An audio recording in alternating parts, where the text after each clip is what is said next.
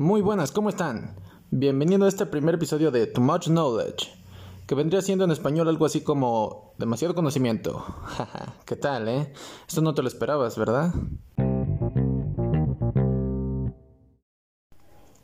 Pues bueno, vamos a comenzar presentando al invitado de hoy, que es Ernesto Altamirano. ¿Qué onda, viejo? ¿Qué de nuevo? Ah, pues aquí comenzando este podcast y en este primer episodio contigo, que eres un experto en gramática, pinche Ernestio, güey. Así que, ¿qué tal si comenzamos hablando sobre la modificación interna en sustantivos y verbos? ¿Te parece? Pues chingón, va. Este tema es muy bueno porque lo que modifica los sustantivos y verbos son los adverbios, los cuales le dan como más sentido, ¿sabes? Oh, Simón, un ejemplo podría ser el, corre, el coche corre mucho, ¿no? Donde el adverbio mucho modifica el verbo corre, expresando cuánto corre el coche. Épale, otra forma en inglés podría ser He swims very fast. Aquí el adverbio very está modificando el adjetivo fast, que también podría actuar como adverbio si eliminamos very. Oh, ya. Entonces, very modifica el adjetivo fast, expresando que tan rápido nada él, ¿cierto? Exacto, amigo. ya la vas agarrando, ¿eh?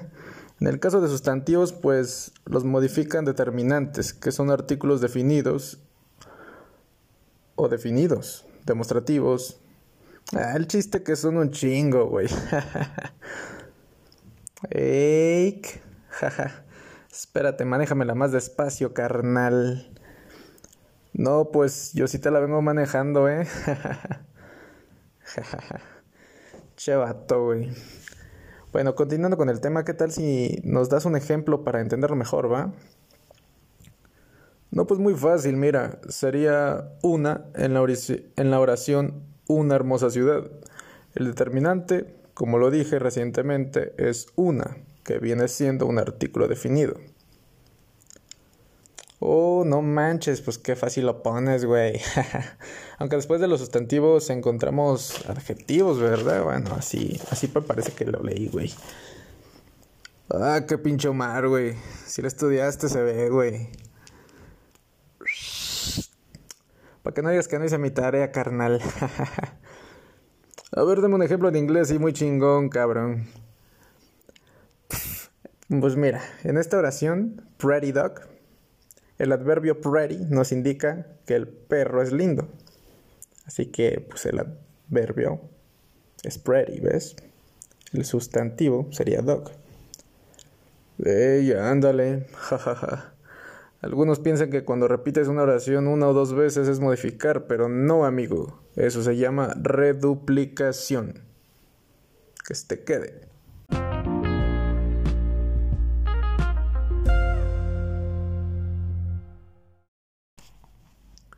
Vaya, vaya dato. Eso que acabas de decir es un claro ejemplo de reduplicación, bro, ya que es la repetición de las mismas palabras en la misma frase o verso. A ver, a ver un en inglés, güey. A ver si tanto. Va que va. Aunque cabe mencionar que en inglés existen tres tipos de reduplicación. La primera está en... Bueno, se le conoce como exact que es la repetición de una palabra como bye bye, knock knock, entre otras. La segunda forma sería rhyming, que esta se considera cuando la segunda parte rima con la primera, como itsy bitsy, okidoki, razzle dazzle, entre otras. Y la tercera es ablout, que se forma al modificar la vocal en la segunda parte como hip hop, chit chat, tip top, etc. Ah, no, bueno, tú sí eres un hombre letreado, Ernesto.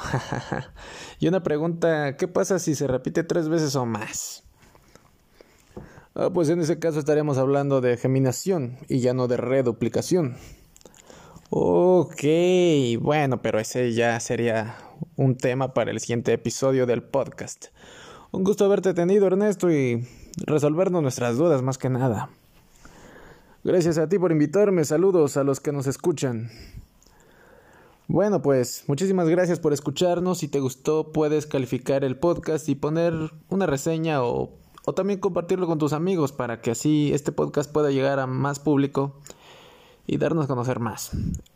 Bueno, esto fue un episodio de Too Much Knowledge y nos vemos a la siguiente. Bye.